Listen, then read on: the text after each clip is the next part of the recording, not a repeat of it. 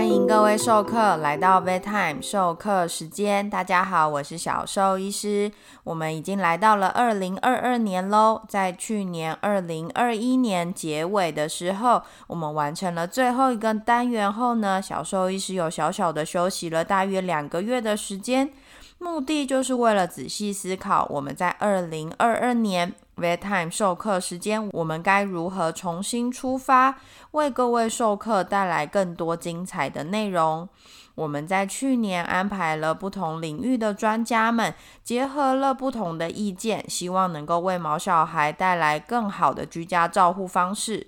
而今年呢，小兽医师打算从鼻尖讲到尾尖，从头顶讲到脚底。我们来看看家中的毛小孩有可能生什么样的病，那这些病到底是怎么一回事？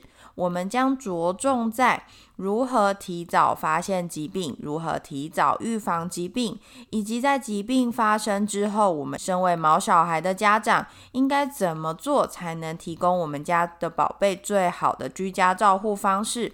如何陪伴他们度过疾病，战胜疾病哦？那我们二零二二年就开始吧。